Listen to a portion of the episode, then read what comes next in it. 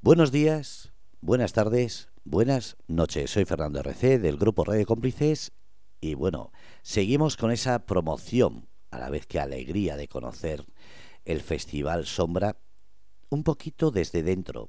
Estamos en un momento en el que Festival Sombra queda nada para empezar y cada vez se nos hace más una alteración de nervios, de, de sueños, de esperanzas, de ilusión, porque es como un nene chico en el Día de Reyes, no sabe qué va a encontrar, pero a la vez está diciendo, algo de regalo voy a recibir. Pues esto me está pasando exactamente lo mismo. Estamos en un momento en el que hoy, por ejemplo, vamos a recibir a una persona que tiene mucho que ver, mucho, con el Festival Sombra, pero sobre todo mucho con el mundo del coleccionismo, además de ser un fan tremendo. Se trata de Fernando Abril. Fernando, buenas tardes. Muy buenas tardes, Tocayo, ¿cómo estás? Bueno, pues contento y a la vez, como digo, estoy como un nene chico.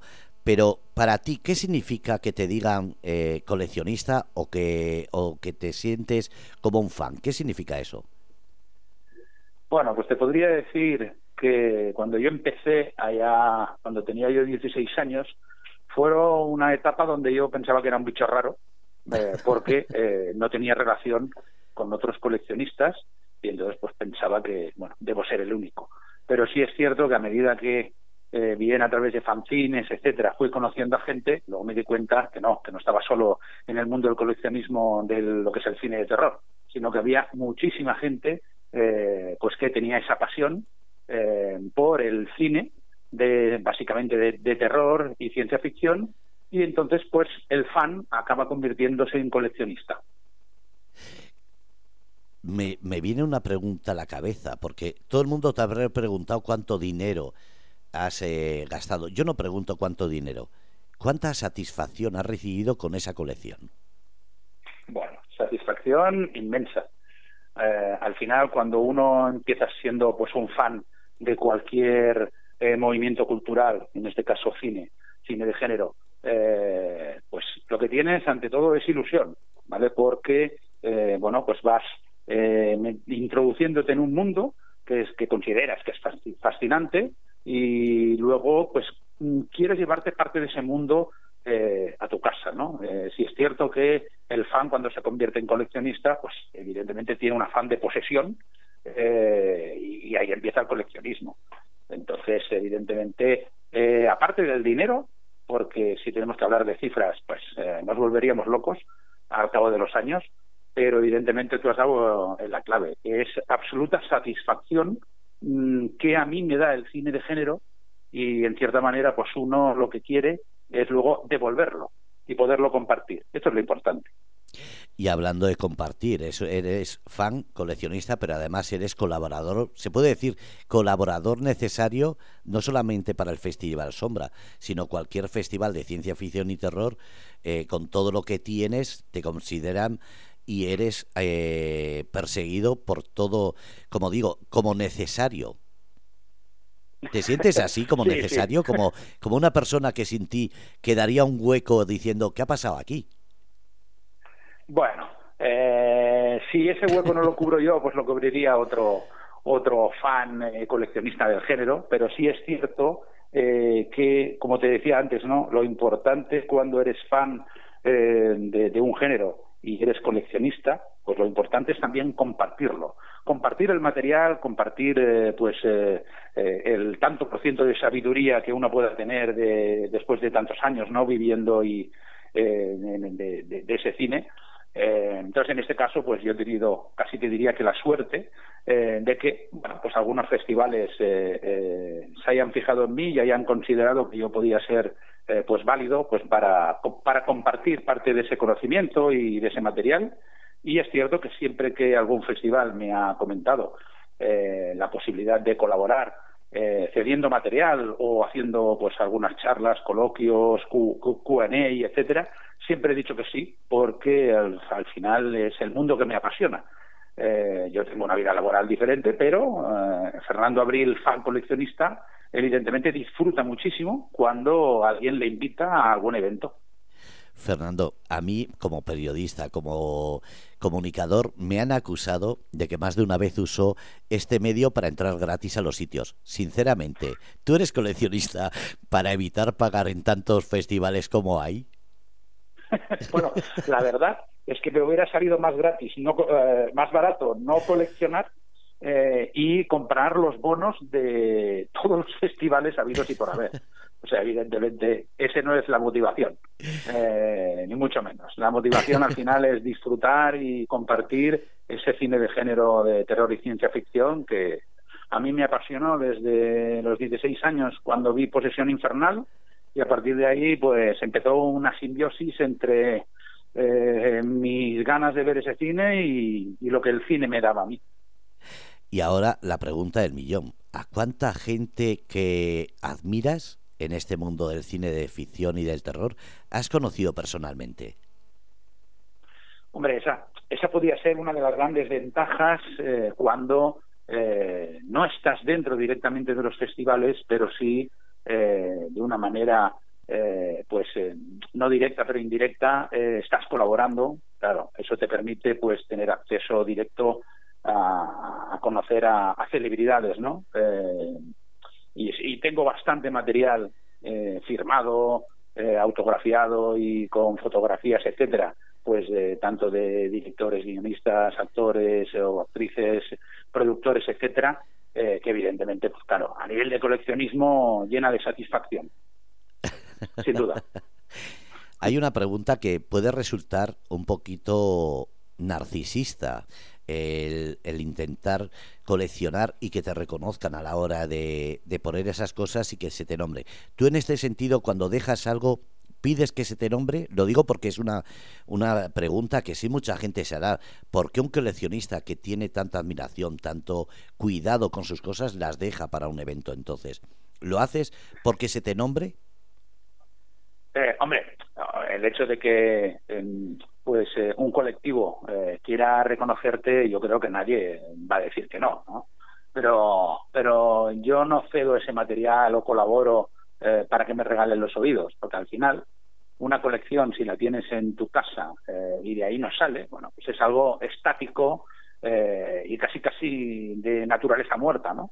Pero en cambio, si tú lo compartes, cedes el material, luego te acercas a la exposición, ves el trabajo que hay detrás, eh, ves ahí tus piezas, pues hombre, yo creo que eso eh, genera mucha más satisfacción que el hecho de que eh, te nombren. Aunque sí es cierto que siempre que cedes material o haces una colaboración, pues yo creo que hay una, un protocolo, ¿no? Que, hace que pues el, el, cedente de material pues se, nombre cuando se hace pues el, el, díptico del, de la exposición o, o cuando hay un, eh, pues eh, materializar la noticia en algún medio de comunicación.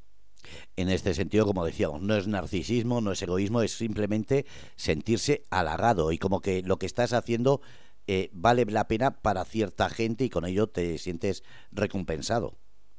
Sí, por supuesto, por supuesto. Y sobre todo, como, como decía al principio, ¿no? cuando yo tenía 16 años y empecé, pues seguramente ya había muchos coleccionistas de mayores que yo que ya estaban en ese círculo y tenían eh, pues eh, relación con otros coleccionistas y yo me sentía muy solo eh, hasta que descubrí que no que, yo no era rara avis sino que había más gente por ahí entonces en ese sentido yo valoro mucho más eso que no la parte más narcisista barra egocéntrica que cada uno podamos tener Sí, no, y además es lo que muchos pensarían a la hora de, esto. Por eso quería aclararlo. Son preguntas puntillosas que son necesarias. Ahora, eh, la cultura siempre ha sido reivindicativa. El mundo del coleccionismo, ¿qué es lo que tiene que reivindicar? Bueno, el mundo del coleccionismo, eh, y, como, y, voy a puntualizar, del coleccionismo auténtico, lo que va a reivindicar sobre todo es el respeto de, eh, los autores, porque evidentemente hay un coleccionismo, un coleccionismo fácil, ¿no? Que es mm, realizar descargas eh, nosotros estamos, por lo menos personalmente estoy totalmente en contra. Es decir, eh, si los eh, que nos gusta el cine de género y al final el que nos gusta la cultura, queremos que esa cultura siga, queremos que haya proyecciones de películas, que se escriban libros sobre el cine que nos gusta, etcétera, etcétera, lo que tenemos que hacer es respetar desde el origen, ¿no? Desde la creación de la idea.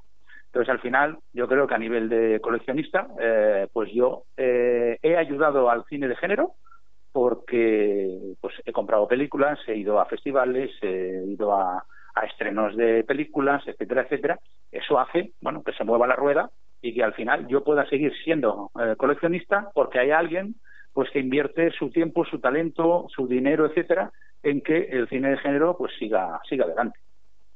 Eso es importante, mucha gente no se da cuenta de todo lo que hay detrás, lo que has comentado, el backstage no solamente es el estar ahí en una presentación, sino ves todo el dinero que se mueve, ya no digo físicamente, sino que son los gastos de la, de la productora que lo hace, el creador, el traer gente, el pasearlos por las localidades donde van.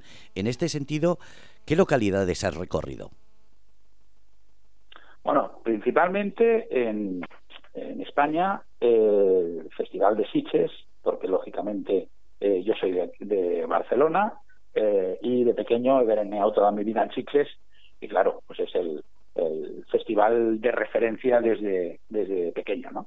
Eh, luego, lógicamente, pues también cuando estaba en Nocturna en Madrid, el Festival de Cine de San Sebastián, pero no, ya sabes que en San Sebastián hay dos, eh, dos festivales, el, que estaba adscrito al cine de género, etcétera, y luego, por supuesto, pues el, de Murcia con el Sombra.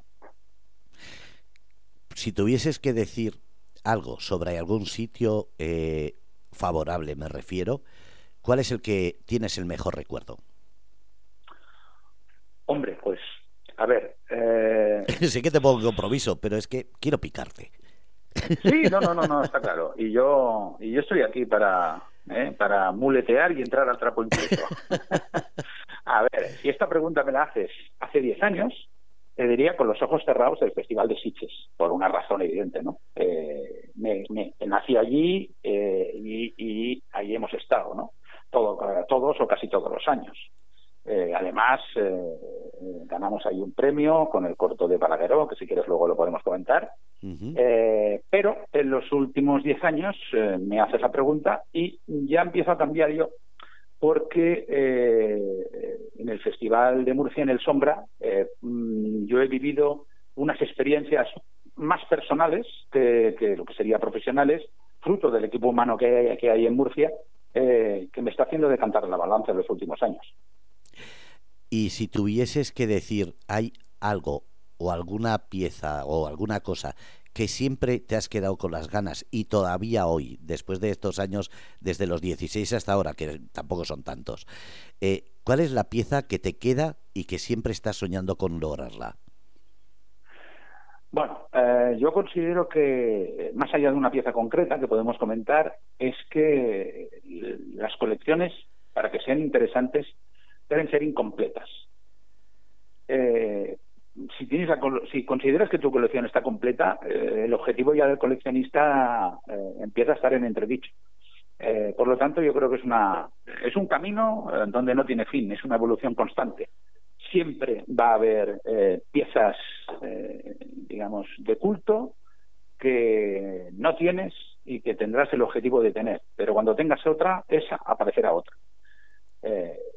Y en este caso son tantas las que faltan, a pesar de que son muchas las que tengo, eh, que no sabría decirte.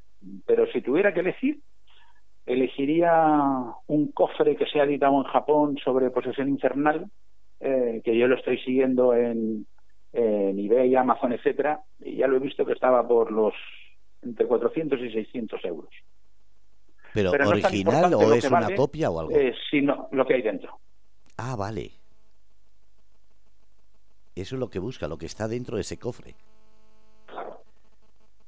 Claro, luego, oye, luego ya está cada coleccionista en función de las ganas que tenga y de su poder adquisitivo, pues de, acometer antes la, compra o no. Mm, yo lo que pienso es que, a pesar de las ansias que tenemos, ¿no? De conseguir ciertos materiales, el coleccionista prisa no debe tener nunca porque y más ahora con las redes sociales, de internet, que puedes comprar cosas eh, a dos mil kilómetros de distancia con un clic, lo que no hay que tener es prisa. Aparecerá el momento oportuno eh, en una subasta en alguien que se lo quiera quitar por X motivos, hay que aprovechar ese momento. ¿Eres de los que piensa lo que hoy sale caro, mañana puede salir gratis? No, no, que si eres de los que piensa, hay una frase que dice, lo que hoy se sabe pagando, mañana sale gratis. En el coleccionismo también es así, es decir, lo que hoy sale a un precio desorbitado, mañana, por lo que dices, ¿se puede conseguir una gran ganga? Sí, claro, es que eh, estamos hablando de coleccionismo, es decir, ¿dónde está el precio, no? O el precio justo o el límite. Aquí no hay, aquí no hay límite, es decir, es en función de de lo que tú le pongas de lo valor. Que, lo que alguien quiera pagar y lo que uno quiera eh, ofrecer por él. En este sentido, hablas de coleccionismo, pero ahora mismo mucha gente que te está escuchando estará imaginando que tienes un palacio o tienes una urbanización para guardar todas esas cosas. ¿Cuánto no, ocupa? No, no, a ver, eh, eh, tenemos piezas de coleccionismo que han costado muy, poco dinero, ¿vale? Pero eh, que para conseguirlo, pues a lo mejor hemos estado en 10 videoclubs de Barcelona, ahí eh, removiendo entre material. Eh, el que sea coleccionista y haya estado en videoclubs lo sabe, lo sabe, que sales con las yemas de los dedos eh, llenas de polvo casi petrificado en tus dedos, con un color específico que tiene ese polvo de videoclub. Entonces, eh, en ese momento, lo importante no es lo que te ha costado esa pieza, que te puede costar poco, sino eh, la emoción y la satisfacción de haberlo encontrado. Yo recuerdo perfectamente eh, que en un videoclub en Andorra, en un videoclub de barrio, pues dije, voy a entrar. Y me encontré la primera edición de te pierdo. El mostrador y le dije, mira, estoy convencido que esta cinta hace dos años que no te la compra nadie, ni, ni la alquila ni nada. Yo, mira, yo te la compro. Eh, y, y, me costó mil pesetas, seis euros. Eh, siempre me acordaré de ese videoclub, de la situación eh, y, y, de que me llevé a mi casa Rostros de Muerte en VHS, cuando en aquel momento en España era inencontrable. Pero, ¿cuánto eh, metros físicos necesitas para tener todo? ¿O lo tienes todo almacenado eh, ¿Y cómo sabes dónde está? Claro, porque ahora mismo yo estoy pensando, tiene una urbanización, 18 pisos y en cada piso tiene, pues, de por años o por fechas o por actividad que hayas buscado. Ese es el gran problema de los coleccionistas. Ese es el gran problema. De hecho, eh, yo sé que hay dentro de. Tengo muchos amigos y conocidos eh, que siguen coleccionando en VHS y eh, no quieren saber nada de DVD y Blu-ray. Yo, de hecho, hice el cambio de VHS a DVD. En aquel momento el Blu-ray no existía precisamente por espacio.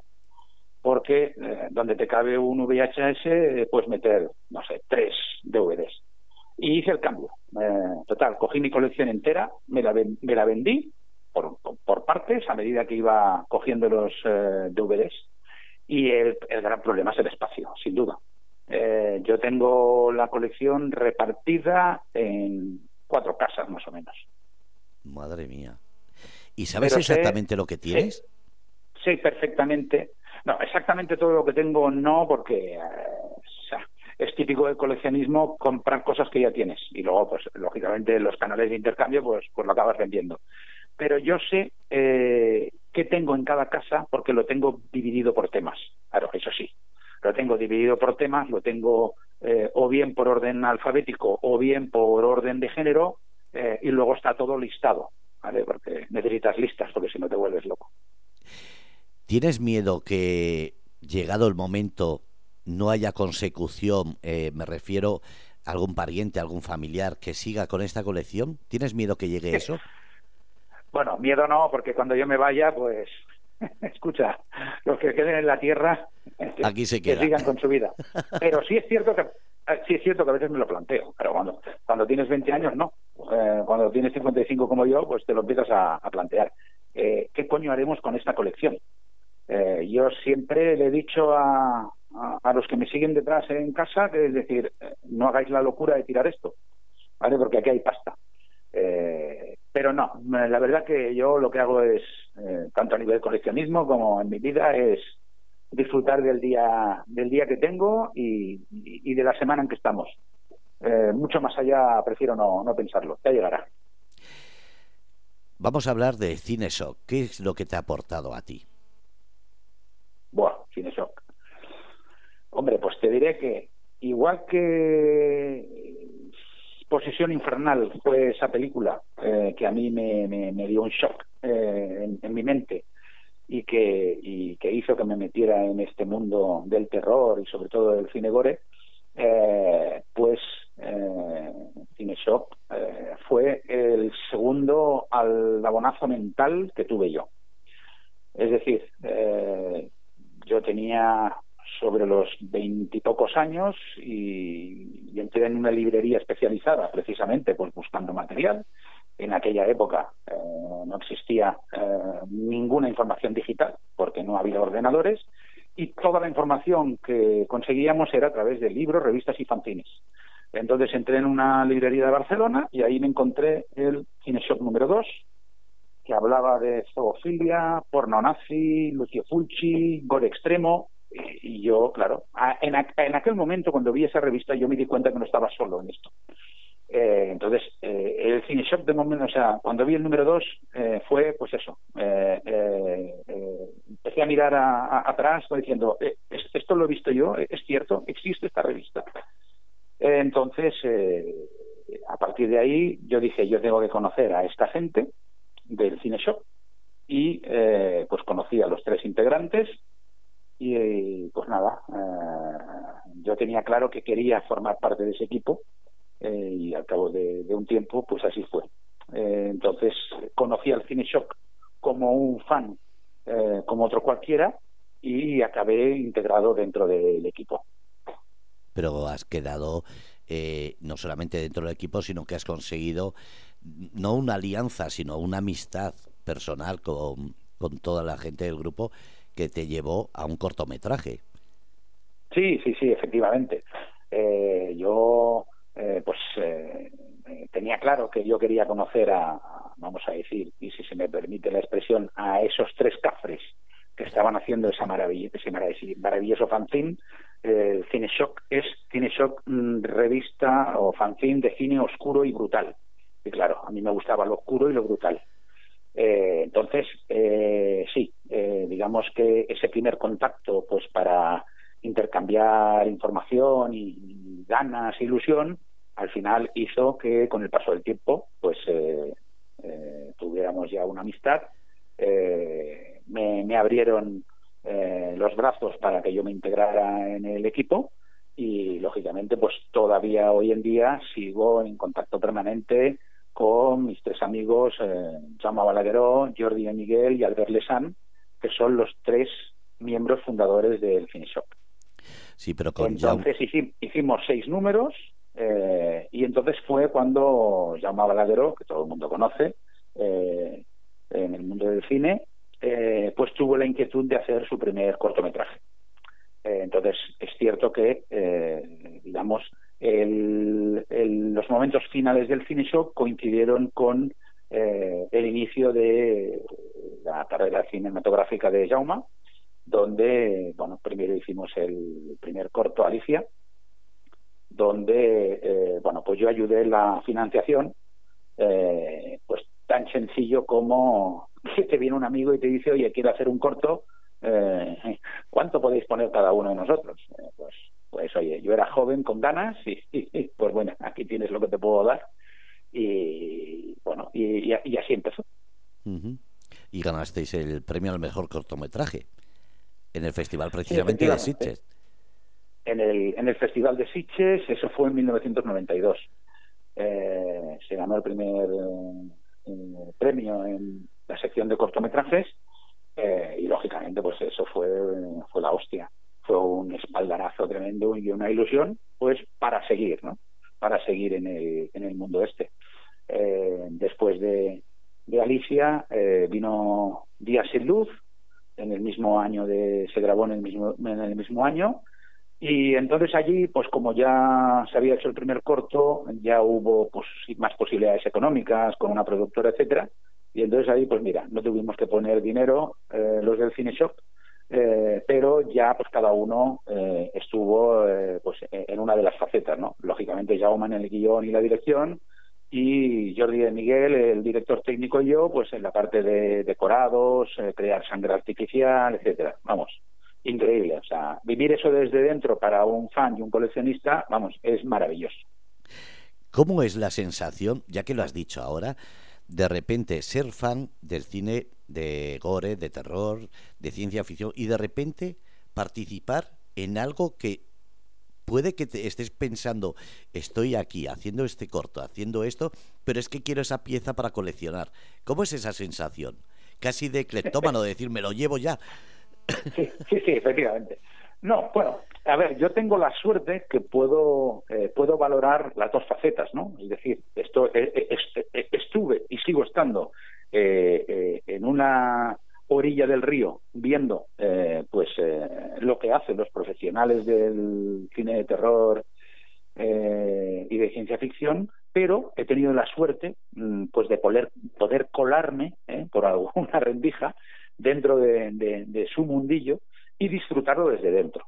Entonces, para mí eso evidentemente es un regalo, que yo muchas veces, pues cuando estoy en un festival, eh, pues eh, rodeado de, eh, de, directores, actores, directores de festival, yo siempre comento, yo aquí, vamos, no tengo nada que ver profesionalmente con el cine, ¿vale? Pero he tenido la suerte de poder estar pues cerquita de, de, todos estos grandes artistas. O sea, para mí es un lujo y un regalo. Un lujo y un regalo que también te ha llevado a dar charlas, a participar en colaboraciones, en jurado. Eh, ¿Cómo de repente eh, te sientes? Eh, porque claro, de pensar, soy un niño que estoy aquí solo juntándome una serie de cosas y a medida que vas creciendo vas conociendo gente y de repente, como digo, te ves en medio de Cinesoc. Poco después empiezas a conocer la, el Festival Sombra y te metes también en colaborar con ellos. ¿Cómo es ese crecimiento, esa evolución? Bueno, pues a ver, eh, podemos decir que es una evolución natural y evidentemente no buscada, porque eh, yo no, no tengo nada que ver profesionalmente con el mundo de, de la creación artística ni de la cultura, pero lógicamente los que somos fan desde el principio y coleccionistas, hombre, estás muy cerca, ¿no? De, de, los centros de, producción o, o, los centros de reunión, como podría ser, pues, eh, cuando se hacen eventos, festivales, etcétera. Eh, yo he tenido la suerte de meterme desde dentro, pero como es desde hace muchos años, pues ha sido algo natural y paulatino.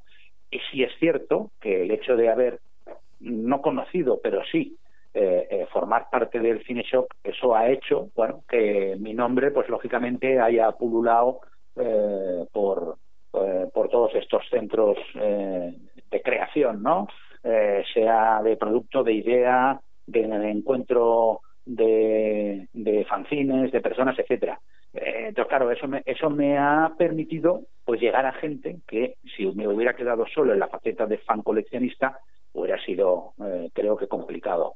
Es decir, yo eh, le debo, no voy a decir que todo, pero le debo mucho al CineShock. Yo estaré eternamente agradecido, eh, lógicamente, a sus eh, tres fundadores originales porque me abrieron la casa del CineShock y yo evidentemente decidí quedarme dentro de, la casa y ahora ya soy y seré hasta el final miembro del CineShock me ha abierto muchísimas puertas y yo lo que he hecho, lógicamente, es aprovecharlo eh, desde el punto de vista de disfrutarlo y eh, eh, siempre que alguien me ha pedido algo, como hemos comentado al principio, pues yo encantado de colaborar. estamos hablando del, del, Sombra y evidentemente, pues desde hace unos siete ocho años yo colaboro con el festival. ahora ya puedo decir que tengo una relación de amistad con su director, eh, Javier García y con el equipo que, lo integra. Eh, y entonces, pues, eh, pues hemos hecho charlas sobre la violencia en el cine, sobre la creación del cine shock y la contracultura a finales de los 80, principios de los 90, Eh, hemos hecho una exposición monográfica sobre Jesús Franco, donde ahí pues cedí material. Eh, luego, pues como tú bien has dicho al principio, eh, estuve de jurado en los largometrajes de sección oficial, eh, luego en cortometrajes, es decir, siempre que me han pedido eh, pues formar parte de, de alguno de los eventos, pues yo siempre he dicho que sí. Primero ya por la amistad que, que, tenemos, pero sobre todo porque es lo que me gusta. O sea, es decir, no, yo no estoy haciendo un trabajo, yo estoy disfrutando. ¿Se liga mucho? Hostia, es para cambiarme de profesión. Esto, esto me llega a pillar con 20 años, vamos, y rompo moldes. Pero bueno, digamos, digamos que conoces personas. Vale, por prudentes, vamos a ser prudentes. No, no, escucha, esta pregunta me la haces a las 4 de la mañana con 6 gin tonics y la respuesta es diferente. por eso vamos a ser prudentes, que esto queda grabado y vamos a, callarnos. Eh, ahora vamos a hablar de ese sombra. ¿Qué es lo que te aporta, Sombra? Porque claro, estás hablando de Murcia y de repente tú estás en Barcelona, eh, te conviertes en colaborador, en cesión de, producto, eh, de productos de, material. Entonces, ¿qué es lo que te aporta Sombra? Eh, pues me aporta mucho. ¿eh? Y, a ver, es cierto, ¿no? Que es lo que decíamos, ¿no? Hombre, yo, mi festival de referencia eh, siempre ha sido Siches, por, por nacimiento y porque es el festival eh, de mayor proyección internacional dentro del cine de género. Eh, y uno puede pensar, bueno, Murcia eh, está más al sur, eh, capital más pequeña, eh, un festival más modesto, pero eso también tiene sus ventajas, porque pues tienes un contacto más cercano, conoces a las personas no solo durante eh, la producción del Sombra, sino después. Eh, y también, pues me ha dado a mí la oportunidad de poder disfrutar con aquello que me gusta, porque cuando me propusieron la eh, hacer la exposición sobre Jesús Franco, pero para mí eso es un regalo. Sí es cierto lo que luego hay muchas horas de seleccionar el material para la exposición en función de, del espacio disponible, en función del formato eh, de exposición, etcétera, hay un trabajo detrás, pero es que para mí es un disfrute, es un regalo. O sea, a mí eh, el sombra, aparte del conocimiento de las personas, que eso para mí me gusta mucho, pero sobre todo es un regalo porque me está haciendo disfrutar. Sí es cierto que Javier García me hace currar, pero, pero es un disfrute. Ay, perdón, el micro. Y el ser elegido para una charla, para un coloquio, para una conferencia, para presentar eh, esto, esto en los medios, como ahora estamos haciendo esta entrevista, ¿qué, qué es lo que a ti personalmente te hace sentir? Porque claro, habrá gente que se siente incómoda hablando cara al público por muy coleccionista o muy metido que esté. En cambio a ti te noto muy, no sé, como si llevases toda la vida, no es de los 16, sino llevases toda la vida haciendo estas eh, presentaciones y estas charlas. Pues eh, bueno, porque sé disimular muy bien, Fernando. eh, pero a mí me cuesta mucho hablar en público. Sí, sí, se nota, eh, se nota. Sí, sí, me cuesta, me cuesta. Lo que pasa que, bueno, eh, lo que haces al final, eh, sin serlo, pero interpretas un papel, ¿no? Es decir, hostia, pues ahora me toca, me toca interpretar papel de que voy a dar una charla y tengo que hacer ver como que sé algo. Eh, y entonces, pues digamos que me mentalizo, porque, a ver, yo he dado charlas y hemos hecho estas cosas, eh, pero yo sé que es gracias al Cineshop. Eh, cuando estamos haciendo todos estos tinglados, eh, viendo sobre todo pues eh, las preguntas que te lanza aparte del público, yo me doy cuenta que hay muchos de los que están ahí escuchándome que saben mucho más que yo. Eh, pero, pues bueno, me meto en ese papel eh, y de hecho, pues yo recuerdo a, a, la charla de violencia en el cine, que cuando me la propusieron, bueno, pues empiezas a coger también eh, parte de los libros que tú tienes y, te los lees para refrescar eh, pues algunos conceptos, eh, algunas películas que puedes eh, comentar. Pero yo recuerdo cuando iba en el AVE en dirección Alicante-Murcia, que estaba con un papel en blanco y decía, ¿y de qué coño hablo hoy? Y bueno, pues mm, te van surgiendo ideas, las vas poniendo en un papel y, luego al final lo que haces es con esas ideas pues desarrollar en la propia charla. Y entonces pues eh, interpreto ese papel, me dejo ir y pues bueno, yo mm, espero que los que nos están oyendo o viendo, etcétera, oye, pues lo hayan disfrutado por lo menos tanto como yo. Vamos, yo creo que ese es ese es un buen motivo para seguir haciéndolo. Después de estar en tantas charlas, conferencias eh, de jurado, ahora de repente sentir que dentro de nada te van a hacer un reconocimiento entregando un premio, ¿cómo es esa sensación? Porque eh, no es lo mismo entregarlo o ser jurado diciendo mm, estoy votando a uno que sí o a uno que no. En este caso, eres tú el que va a recibir un premio y eres tú el que tiene esa sensación. ¿Cómo, cómo, cómo lo ves? ¿Cómo lo vives? Hombre, pues, eh, a ver, muy bien, ¿no? Porque yo recuerdo que eh, cuando fui jurado, presidente del jurado de los largometrajes, tuve que recoger el premio a la mejor película, eh, que fue en aquella edición High Rise, eh, y lo recogí en nombre del director, porque había estado la semana anterior presentando la película, pero ya se había, se había ido al norte de Europa. Ya en aquel momento ya me hice ilusión recoger el premio en nombre de alguien que yo no conocía personalmente, pero que su, su película pues me había gustado eh, sobremanera y por eso pues eh, también tuvo la puntuación de, mejor película. Eh, claro, en este caso es que eh, voy a recoger mm, yo el premio que el Festival Sombra pues ha decidido que soy merecedor de, de, de este reconocimiento. Hombre, pues, pues yo estoy encantado, ¿no?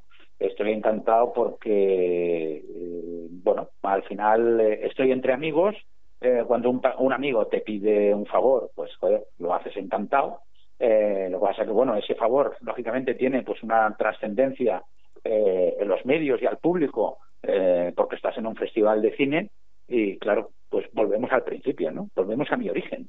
que un fan como yo, de repente, un festival de cine, decida eh, darte un premio a ti sobre eh, pues cantidad de, posibles candidatos ¿no? que están apoyando pues al festival en particular Sombra o al cine de terror en general eh, coño pues es, que es, vamos es la hostia. Yo encantado de la vida. Desde el momento que me enteré que me lo dijeron eh, Javier García y, y Omar Parra pues claro pues qué voy a decir gracias gracias, y que nada. No, yo sé que lo hacen esto, ¿eh? es que me, dan el premio a que siga 10 años más teniendo material y metiendo horas para el festi, ¿eh? Fernando, di la verdad. A ti lo que te gusta es que esta vez el que vas a recoger te lo quedas, no lo tienes que devolver a alguien, este, este te lo llevas. Pues sí, ahí tienes razón, ahí tienes razón. Porque aparte, eh, eh, pues tengo que reconocer que el diseño de los premios que tiene de sombra me encanta. Eso mismo ha dicho eh, Fleming. Eh, pues uno de los trabajos que me mandaron desde el Sombra es, oye, a, a Llama Balagueró al festival, eh, que, bueno, pues pondremos un par de pelis suyas, pero aparte le queremos dar un premio en reconocimiento pues a su labor dentro del cine en general, pero sobre todo lo que nos ocupa, del cine de terror en particular. Eh, y le dije, pues no te preocupes, vamos a, voy a hablar con él, vamos a ver su agenda, etcétera, etcétera. Y cuando le dieron el premio, pues yo recuerdo que les dije, hostia, es que a mí este premio me gusta, o sea, me encanta el diseño del premio. Eh, pues fíjate que ahora eh, me lo van a dar a mí. Y claro, eh, yo te aseguro que este se va a mi casa. Este no lo cedo. ¿Este no lo vas a poner en subasta? Ahora que sabes que habrá gente deseando conseguir ese, ese, ese artículo coleccionable, ¿no vas a ponerlo? ¿Vas a decepcionar a todos esos coleccionistas? Sí, sí, sí, sí, sí. Van a estar totalmente decepcionados. Bueno, que no pase... no te digo que si dentro de unos años me dan otro premio, pues a lo mejor uno lo subasto. Pero de momento, como tendré uno, ese para casa que no te pase como esos Goya que desaparecieron o, no, el Goya creo que fue se rompió, los que desaparecieron fueron los Oscar, que no te pase eso. Exacto, no, no, no, no, no, no, no.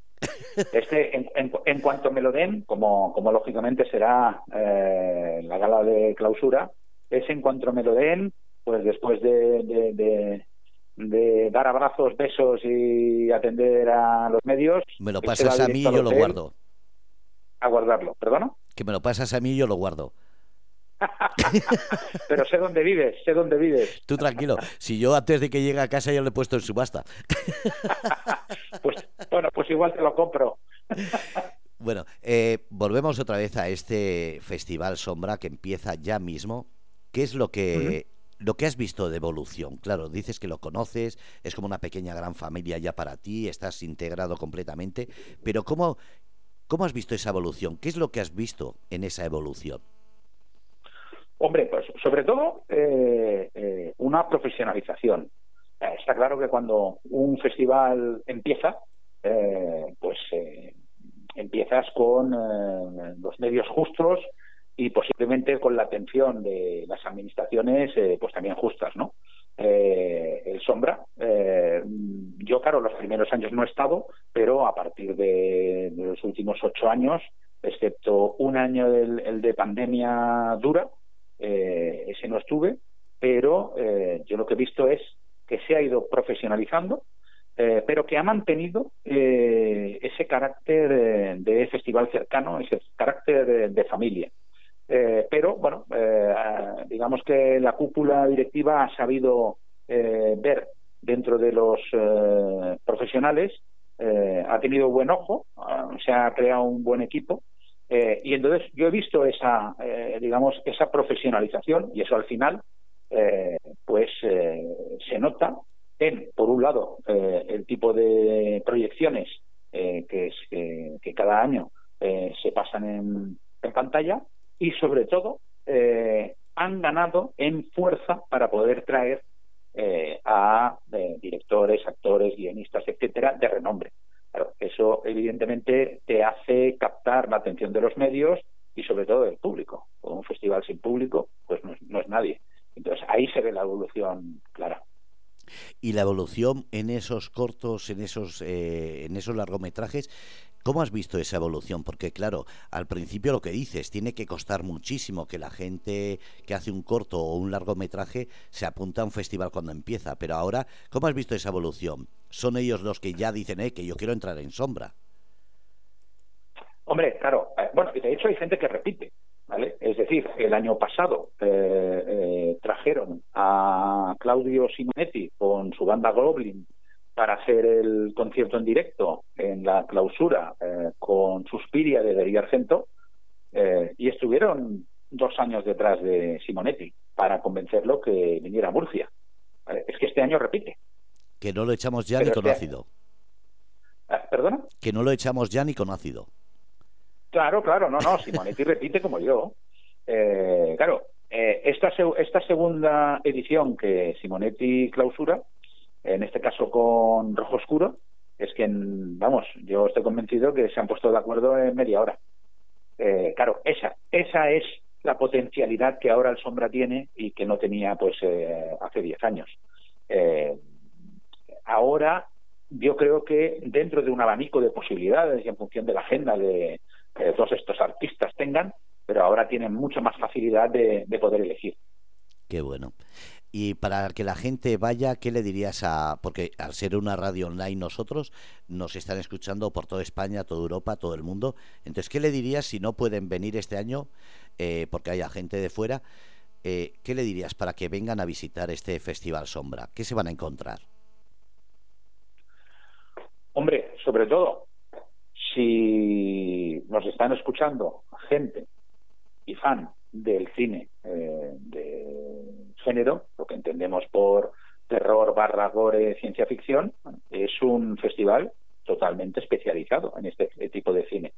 Porque hay otros festivales eh, que, digamos, por, por, un tema presupuestario, pues han abierto, ¿no? Uh, han abierto sus miras y sí es cierto que sigue habiendo terror, ciencia ficción, gore, pero eh, dentro de su programación hay muchas películas que son de riguroso, estreno, pero que no están adscritas a nuestro género. La ventaja del sombra es que si tú quieres ver cine de terror, si tú quieres ver gore, si tú quieres ver ciencia ficción, allí vamos a ver cine de terror, gore, ciencia ficción.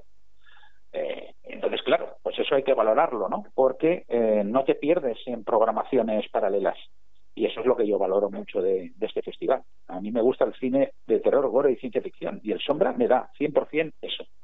Eh, por lo tanto, eh, ese es el primer punto. Luego, a nivel de fans, eh, claro, es un festival más pequeño que otros festivales y eso que te da la ventaja de la cercanía. Es decir, si tú te quieres hacer una foto con X actor, director, etcétera, es decir, con los invitados que vienen, es muchísimo más fácil, pues dentro del protocolo que marque eh, pues eh, la jefatura de prensa y el festival, pero es mucho más fácil eh, poder acceder e incluso tomarte una cerveza con alguno de los invitados. Entonces, eso es impagable para los fans.